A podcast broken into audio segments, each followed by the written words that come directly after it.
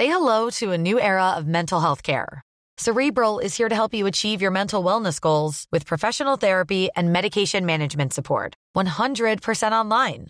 You'll experience the all new Cerebral Way, an innovative approach to mental wellness designed around you. You'll get a personalized treatment plan from a therapist, prescriber, or both in a safe and judgment free space. Your Cerebral therapist or prescriber will outline a customized plan with clear milestones along the way so you can get to feeling your best. With Cerebral, you're not alone in your mental health journey. We're here to empower you to live a fulfilling life. So take that first step towards a brighter future and sign up today at cerebral.com slash podcast and use code ACasts to get 15% off your first month. Offer only valid on monthly plans. Other exclusions may apply. Offer ends July 31st, 2024. See site for details. Armate of Heathens and Heroes, Julius Civilis. Wer? Wer zum Teufel ist das? Für heute haben wir uns von God's Rage eine der weniger bekannten Persönlichkeiten der Weltgeschichte ausgesucht. Und zwar bewusst. Denn über Männer wie Cäsar oder Alexander oder Napoleon wurde und wird so viel gesprochen und über manch andere so wenig. Und das, obwohl sie oft genug bahnbrechende Ideen hatten, endlose Strapazen durchlebten oder geradezu wahnwitzig mutige Aktionen ausführten. Einer von diesen ist Julius Civilis vom Stamme der Bataver. Seine Rebellion erschütterte das Reich in einer ohnehin schon heiklen Zeitperiode und sein Name ließ seinerzeit die Römer erzittern. Wer er war, was er vollbrachte und ob es ihm gelang, dem Imperium zu trotzen, darum soll es heute gehen. Doch bevor wir anfangen, ein paar Worte in eigener Sache. Mit nunmehr über 300 unterschiedlichen Podcast-Episoden versorgen wir euch Woche für Woche rund um das Thema Geschichte, Armate, Helden und Mythen Europas und Warriors of History. Leider ist die Produktion, die wir für euch mit Leidenschaft und sehr gerne machen und nie auf die Idee gekommen wären, auch nur ein einziges Mal ausfallen zu lassen, zeit- und auch kostenaufwendig. Sollte es in deinem Interesse sein, diese Podcasts weiter konsumieren zu können, würden wir uns über deine Unterstützung freuen. Auf patreon.com slash godsrage findest du die Möglichkeit, uns für einen kleinen oder größeren Betrag monatlich zu unterstützen. patreon.com slash godsrage oder über einen Einkauf auf gigasnutrition.com. Dort findest du die Produkte von Godsrage. Kapitel 1 Eine Großmacht in der Klemme wir befinden uns in der Mitte des ersten Jahrhunderts nach Christus im Römischen Reich. Das Imperium wächst und gedeiht. Trotz heftigen Widerstand werden immer neue Gebiete angegriffen und ins Reich eingegliedert. Rom glich in dieser Zeit einer regelrechten Dampfwalze, die alles in seinem Weg platt machte. In dieser Zeit werden beispielsweise die britischen Inseln erobert und Kaiser Claudius, mit der Ausnahme von Irland, denn das heutige Irland galt als dermaßen wertlos an Bodenschätzen und anderen Ressourcen, dass man sich die Mühe schlichtweg nicht machen wollte. Das ganze Reich ist im Aufschwung begriffen. Alles wächst. Die Wirtschaft wächst. Der Geödehandel setzt sich langsam aber sicher überall durch. Auch die Einwohnerzahl steigt langsam aber sicher an. Ebenso florieren Kunst, Kultur, Literatur und die Wissenschaften. Klingt doch super, oder? Naja, ihr ahnt es. Die Sache hat natürlich einen Haken. Durch das Kaisertum summiert sich faktisch alle Macht im Staat auf eine einzelne Person. Ähnlich wie bei einer Diktatur hat es zwar den großen Vorteil, dass Entscheidungen wahnsinnig rasch getroffen und ausgeführt werden können, allerdings gute wie schlechte Entscheidungen. Und genau das ist der Punkt. Alles stand und fiel mit der Person des Kaisers. Wenn ein moralisch und charakterlich gefestigter Mann, der einen Hauch Vernunft und eine Prise Gnade in sich hatte, herrschte, konnte das Reich in ungeahnte Höhen steigen. Wenn aber ein ungeeigneter oder schlichtweg uninteressierter Mann sich Cäsar nannte, drohte Schlimmes. Lange Zeit konnte Rom diesem Schicksal ausweichen. Man konnte sich ein gutes halbes Jahrhundert an Kaiserzeit immer auf einen halbwegs vernunftbegabten Mann einigen. Mit einer Ausnahme, die von 37 bis 41 regierte und die ihr alle kennt. Ein Mann namens Gaius Caesar Augustus Germanicus. besser bekannt unter seinem Spitznamen Caligula. Caligula heißt übrigens nichts anderes als Soldatenstiefelchen. Caligae waren die Schuhe der Legionäre. Und Caligulas Vater, Germanicus, nahm seinen kleinen Sohn immer mit auf die Feldzüge. Die Männer im Feldlager liebten den Jungen geradezu und nahmen ihn wie ein Maskottchen in ihren Reihen auf. Am Anfang seiner kurzen Herrschaft war Caligula auch wahnsinnig beliebt und kam beim Volk gut an. Doch er verfiel einem Phänomen, das man Cäsarenwahn nennt. Manche Menschen können mit der ganzen Fülle an Macht, Verantwortung, Druck und dem Stress, den so ein Amt mit sich bringt, schlicht und einfach nicht umgehen. Sie halten dem Ganzen seelisch nicht stand und drehen durch. Das beste Beispiel hierfür ist eben Caligula, der überall Feinde sah und anfing jeden, der ihm verdächtig vorkam, ermorden zu lassen, bis seine eigene Leibgarde dem ein Ende setzte und ihn wiederum umbrachte. Ein Mann namens Sueton dient als römischer Kaiserbiograf und zeichnete ein erschreckendes Bild von diesem Kerl. Er fing an, sich göttliche Majestät beizulegen. So gab er den Auftrag, die Götterbilder, die ganz besondere religiöse Verehrung genossen und sich durch ihren Kunstwert auszeichneten, darunter auch das des olympischen Jupiter, aus Griechenland nach Rom zu bringen, ihnen die Köpfe abzunehmen und dafür seinen eigenen darauf zu setzen, Ferner erweiterte er einen Teil des Kaiserpalastes bis zum Forum, machte so den Tempel des Castor und Pollux zur Eingangshalle seines Palastes und stellte sich oft in die Mitte zwischen die göttlichen Brüder hin, um sich von den Besuchern anbeten zu lassen. Sogar einen eigenen Tempel stiftete er, seiner Gottheit nebst Priestern und raffiniert ausgeklügelten Opferungen. In dem Tempel stand eine Statue aus Gold, porträtähnlich, und in Lebensgröße, die täglich mit dem gleichen Gewand bekleidet wurde, das er selbst trug. Die Grausamkeit seiner Natur äußert sich vor allem in folgenden Handlungen. Als einmal das Fleisch zur Fütterung der für ein Tiergefecht bestimmten Bestien zu teuer war, bezeichnete er unter den im Gefängnis sitzenden Verbrechern diejenigen, welche den wilden Tieren zum Zerfleischen als Nahrung vorgeworfen werden sollten. Viele geachtete Männer befahl er zu Brandmarken und verurteilte sie dann zur Zwangsarbeit im Bergwerk, zum Straßenbau oder zum Kampf mit eben jenen wilden Tieren. Er sperrte sie auch selbst wie Raubtiere in Käfige, wo sie sich nur auf allen Vieren fortbewegen konnten oder ließ sie mitten durchsägen. Und das alles keineswegs immer wegen schwerer Verbrechen, sondern nur, weil sie vielleicht über einen von ihnen gegebenes Gladiatorenspiel geringschätzig geredet oder kein einziges Mal bei seinem Genius geschworen hätten. Für ihn lauerten also Messer an jeder Ecke. Etwas ähnliches geschah auch mit einem Mann, der etwas später Kaiser wurde. Von 54 bis 68 herrschte Nero. Er war eigentlich weder dumm noch unfähig, nur war er einfach absolut nicht für dieses Amt geschaffen. Der römische Schriftsteller Tacitus beschrieb das recht gut. Man wäre mit dem Morden fortgefahren, doch Afranius Burrus und Aeneus Seneca wirkten dem entgegen. Beide waren Ratgeber und Lehrer des jungen Kaisers und waren außerdem eine Seltenheit bei Leuten, die eine Machtstellung miteinander teilten, befreundet. Sie verdankten ihren Einfluss verschiedenen Gründen. Burrus seiner militärischen Tätigkeit und seinem strengen Leben, Seneca seinem Unterricht in der Redekunst und seinem würdigen, freundlichen Wesen. Sie unterstützten einander und suchten den Principes in dem gefährlichen Alter, in dem er stand, wenigstens bei harmlosen Genüssen festzuhalten, wenn er zu edlen Betätigungen keine Lust hatte. Beide richteten sich gegen einen gemeinsamen Feind, gegen die rasende Agrippina, die ganz von zügellosen Herrschergelüsten hingenommen war. Nero war das, was man heute einen alternativen Künstlertyp nennen würde. Er musizierte leidenschaftlich gerne, wenn auch nicht sonderlich talentiert. Er spielte Instrumente, sang und nahm an Wagenrennen teil, die alle manipuliert waren, um ihn als Sieger hervorzubringen. Er hatte exakt null Interesse und null Talent für den Kaisertitel. Also wandte sich das Reich bald gegen ihn.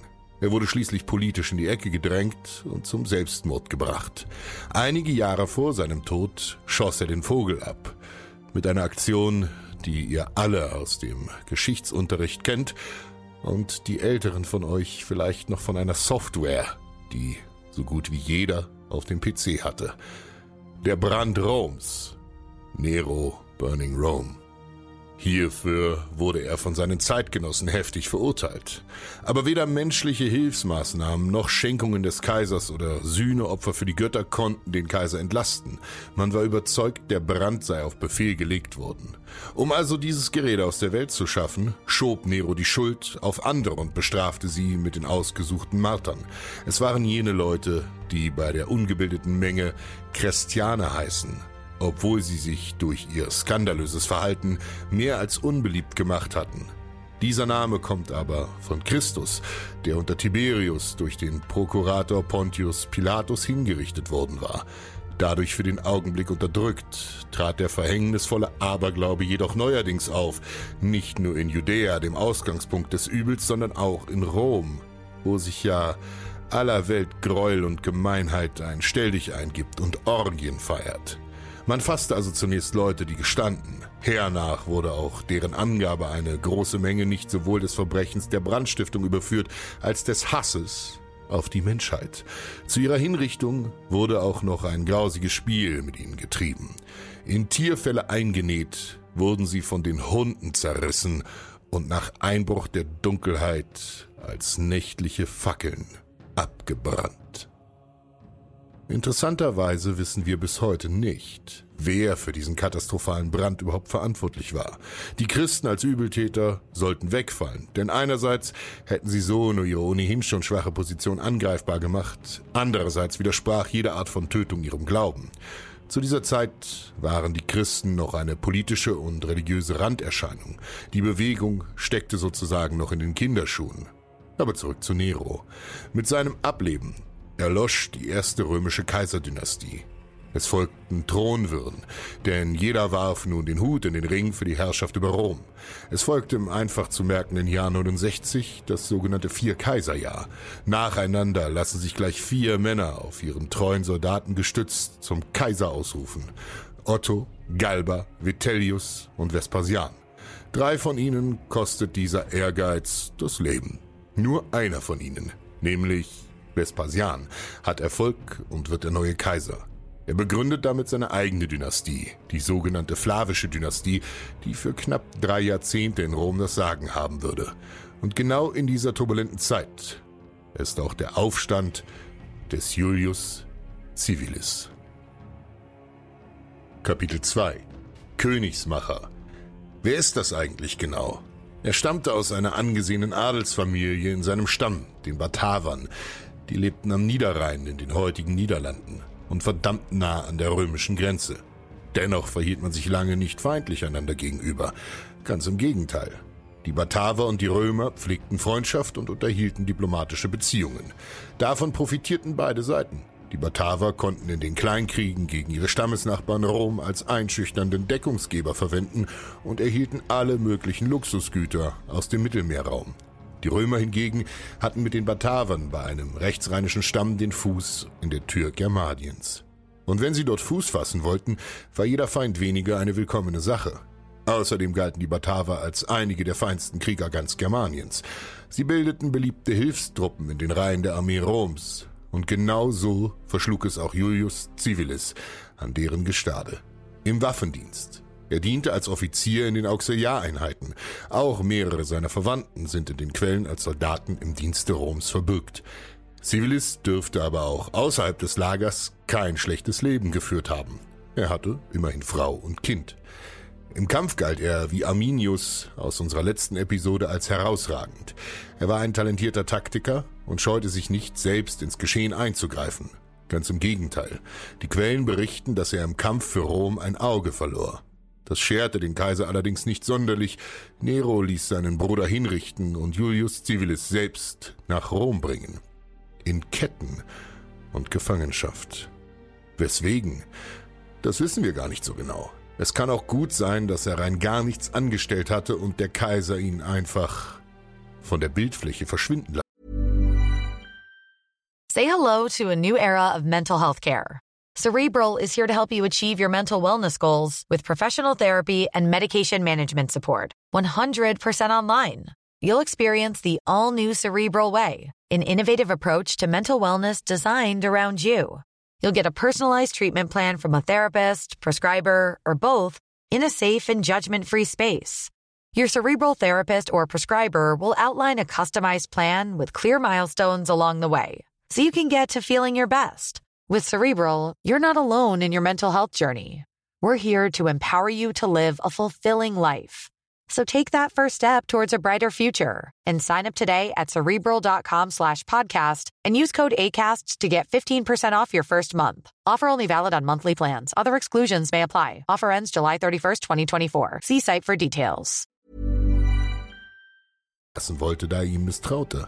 Wie gesagt, fingen viele Kaiser an, einfach überall Feinde zu sehen. Hätte der Kaiser wohl länger gelebt, hätte Civilis vermutlich das wenig erstrebenswerte Schicksal seines verblichenen Bruders geteilt und wäre ihm ins Grab gefolgt. Aber wie sagt man so schön? Hätte, hätte Sklavenkette. Jedenfalls starb Nero und Civilis wurde begnadigt. Er wurde wieder in seine germanische Heimat entsandt und befehligte dort die Hilfstruppen mit großem Erfolg. Allerdings ist nicht ganz klar, welche politischen Ziele er dort verfolgte, beziehungsweise wem seine Loyalität galt. Im Vierkaiserjahr nannte der eine Kaiser ihn treuen Untergebenen und Verbündeten, der andere verfluchte ihn und warf ihm Verrat vor, und der danach vielleicht sogar beides hintereinander. Wie ihr seht, ein ziemliches Durcheinander. Aber die Zeiten waren nun mal unsicher. Chaos ist nun mal eine Leiter, die erklommen werden will, und Loyalität ließ sich mit Gold aufwiegen. Als in den Wirren des brutalen Bürgerkriegs langsam deutlich wurde, dass Vespasian das Rennen machen würde, stellte er sich auf dessen Seite und unterstützte den Thronprätendenten. Kapitel 3 die Bataver. Bevor wir tiefer in die Rebellion einsteigen, sehen wir uns mal an, wer diese ominösen Leute waren. Aufgrund ihres Siedlungsraums am Rhein zählt man sie logischerweise zu den Westgermanen. Wie viele andere Stämme waren sie durch Abspaltung von einem anderen Stamm entstanden. In diesem Fall kamen sie von einem der größten Germanenstämme ihrer Zeit, den Katten. Das war gar keine ungewöhnliche Prozedur. Innerhalb des Urstammes herrschte anscheinend politische Zwietracht und diese konnte so nicht weitergehen. Also trennte man sich. Die Bataver waren geboren. Was hieß dieser Name eigentlich? Auch das weiß man natürlich wieder nicht genau. Viele Stämme waren direkt oder indirekt nach ihren Gründervätern benannt, ähnlich wie bei Dynastien. Andere hatten ganz simple Namen, die übersetzt so viel wie die Menschen oder das Volk oder die Reinen bedeuteten. Bei den Batavern gilt die Theorie, dass es mit ihren Pferden zu tun hatte. Sie galten als die besten Reiter ganz Germaniens und möglicherweise floss das auch in ihren Stammesnamen ein. Das würde auch Sinn ergeben, denn sie siedelten nahe am Gebiet der Gallier und eben die waren auch für ihre fortschrittliche Pferdezucht berüchtigt. Andere meinen, es heißt so viel wie die Guten, aber das ist natürlich wieder nur Spekulation. Für Rom war nicht ihr Name wichtig, sondern dass sie kämpfen konnten. Und das konnten sie, wie kaum ein anderer.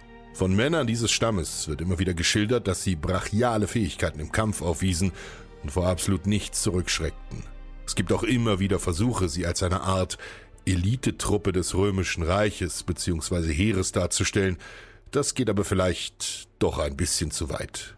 Möglich wäre es absolut, aber dazu wie so oft fehlen einfach die Quellen.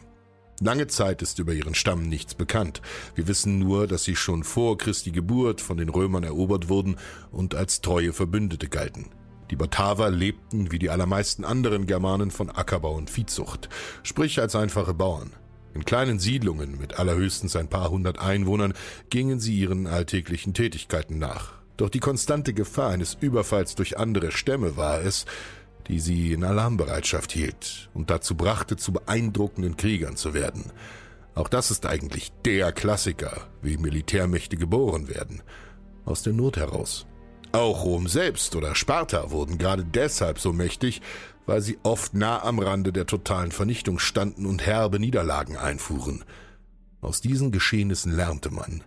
Denn in jedem Versagen steckt eine Lektion. Lange Rede, kurzer Sinn. Rom begehrte die fähigen Soldaten aus dem Bataverstamm.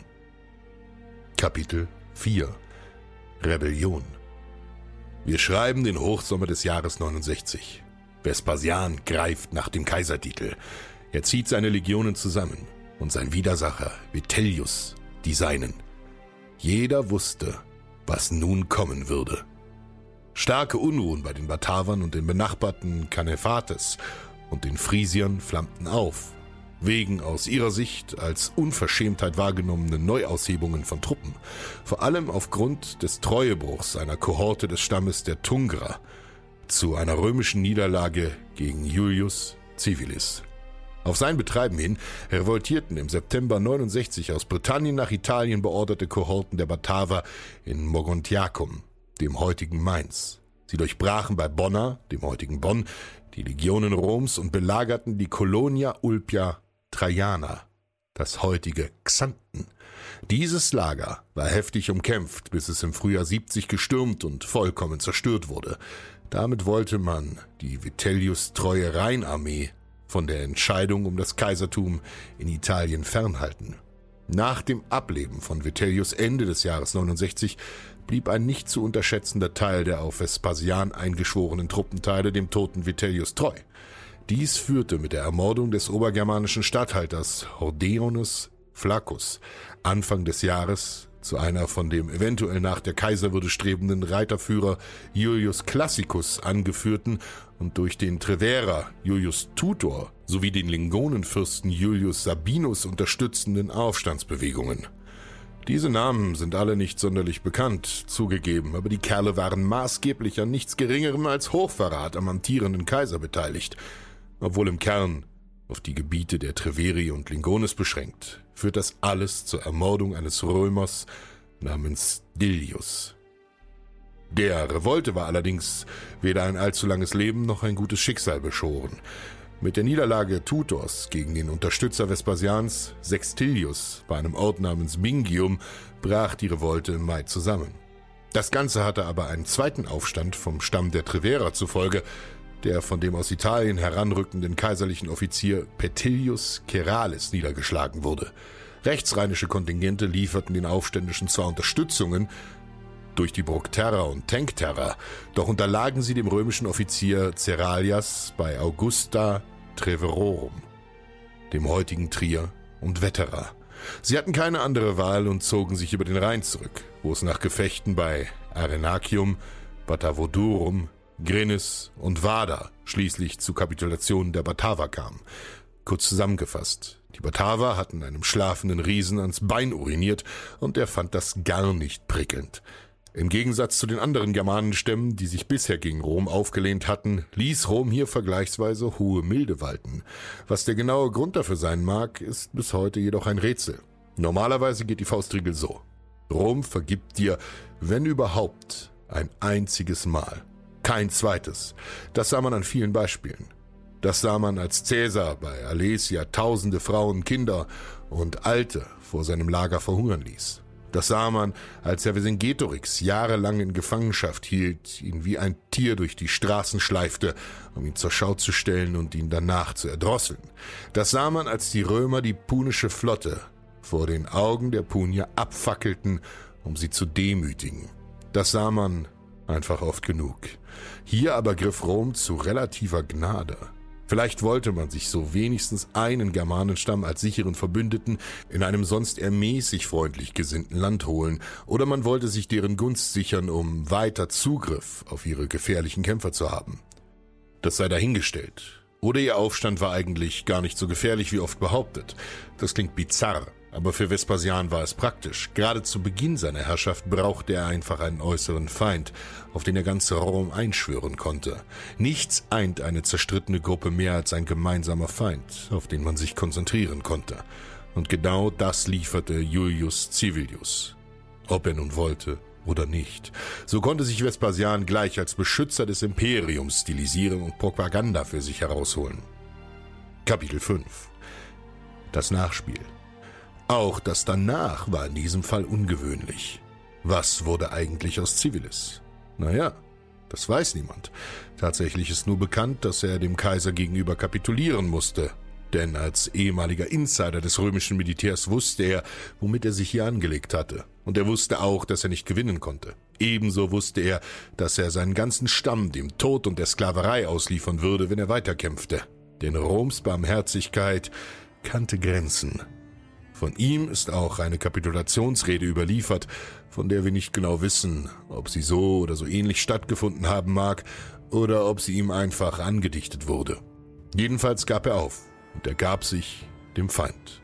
Und dann? Keine Spur. Der Mann verschwindet einfach aus den Quellen. Hingerichtet wurde er vermutlich nicht. Das hätte schon Erwähnung gefunden. Wahrscheinlich wurde er politisch machtlos am Leben gelassen.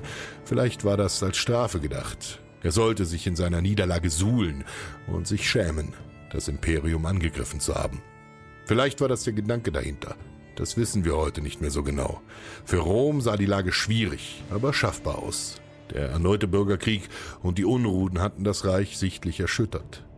Der Saum der Kaisertoga zog eine kilometerbreite Blutspur mit sich.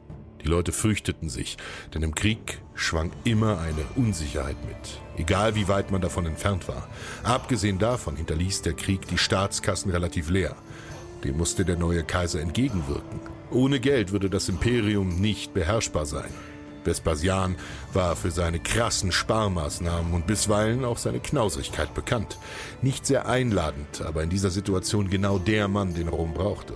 Er unternahm in den zehn Jahren seiner Herrschaft keine großen Militäraktionen, wenn sie nicht unbedingt nötig waren. Er achtete auf eine möglichst kurze Reichsgrenze und er baute zerstörte Standorte wieder auf, um Ordnung zu schaffen. Wie weit sein Geiz oft ging, dazu gibt es eine witzige Anekdote, die viele von euch vielleicht sogar kennen. Nach seiner Ankunft in Rom empfing er alle, eingedenk seiner früheren Verhältnisse nicht wie ein Kaiser, sondern wie ein einfacher Mann ohne Amt Während er in großzügiger Weise immer für das Wohl der Allgemeinheit alle nötigen Aufwendungen machte, führte er selbst das einfachste Leben und beschränkte seine Ausgaben auf die allernötigsten Bedürfnisse. Dadurch gab er klar zu erkennen, dass es nicht zu seinen eigenen Vergnügen, sondern zum Nutzen des Staates geschah, wenn er so hohe Steuern eintrieb. Er wohnte kaum im Palaste. Die meiste Zeit verbrachte er in den sogenannten salustischen Gärten, wo er jeden, der es wünschte, nicht allein von den Senatoren, sondern auch von der übrigen Bevölkerung empfing. Die Tore seines kaiserlichen Wohnsitzes standen den ganzen Tag offen. Keine Wache war vor ihnen aufgestellt. Als Titus einmal seinen Unwillen über die Harnsteuer, die neben den anderen Abgaben auferlegt wurde, zu erkennen gab, nahm er Goldstücke, die aus dieser Abgabe stammten, und zeigte sie ihm mit den Worten Sieh zu, Kind, ob sie irgendwie riechen. Titus antwortete Nein. Darauf meinte Vespasian, und trotzdem ist es aus Urin gewonnen. Von dieser Begebenheit rührt das Sprichwort Geld stinkt nicht her.